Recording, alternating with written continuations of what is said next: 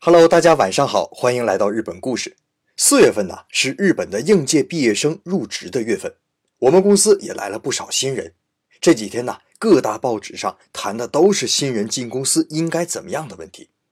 咱们来说一个最现实的话题啊，日本新人每个月能拿多少钱？在我手里啊有一份排行榜，这是全日本新职员最高月薪的前五百家公司。最高的一家公司叫做日本商业开发株式会社，听着这名挺牛是吧？有点像我们中字头的企业。其实啊，是名副其实的一家私企。不过呢，不出所料是干房地产的。新入职员月薪五十万日元，相当于人民币三万元呐。这可是大学毕业生哦。你听着可能没什么感觉。这么说啊，全日本最低的薪水是十五万日元。这是三倍多的差距啊！第二名呢是三十七万日元，是一家专门从事 M&A 企业并购的投资公司。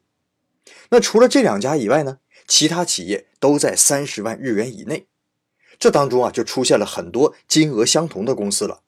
这个就跟我的经验比较相接近了。我当年找工作的时候啊，像丰田呐、日立这些老牌企业都是二十万日元左右，这也是日本的平均水平。所以你看。日本商业开发株式会社的工资啊，比日本的平均水平还高出了一倍多呀。但是啊，我说的这些数字只是公司答应给你的金额，可并不是你实际拿到的金额。这里面呢，还要扣去健康保险呐、养老保险呐、个人所得税等等。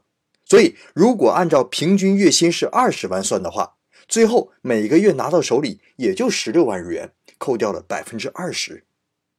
我不知道啊，我的听友里面有没有在日本的留学生朋友？有没有将来想在日本工作的？如果有啊，听了我以上所说，你肯定会想啊，那我就找工资越高越好的呗。哎，这是我们正常人都有的想法。可是你以为这个钱这么好拿吗？这里面呢有很大的一个坑啊。首先呢是有的公司混淆定义。我当年呢有一个同学找工作就找工资高的。最后呢，找了一个第一个月能拿二十五万的公司，这可比我们都高出五万日元呢。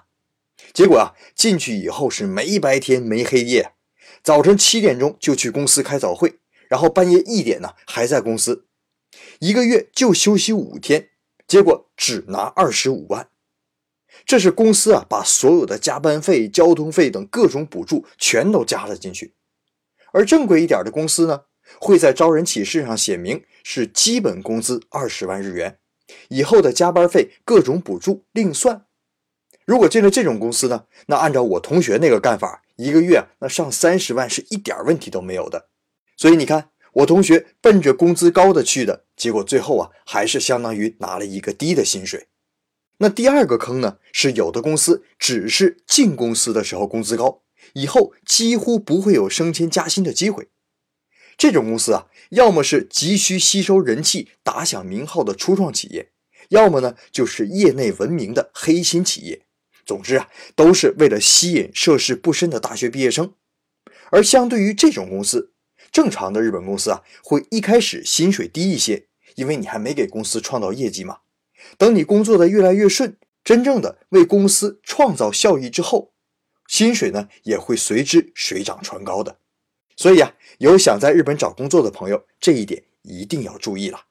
与其这么在乎薪水，不如好好问一问自己，想干什么样的工作，想入哪一行，真正找一份自己喜欢的工作，进一家和自己投缘的公司。那如果在这方面有疑问，想咨询的呢，也可以在后台付费问答中给我留言，我一定知无不言呐。另外呢，今天还要说一声抱歉了。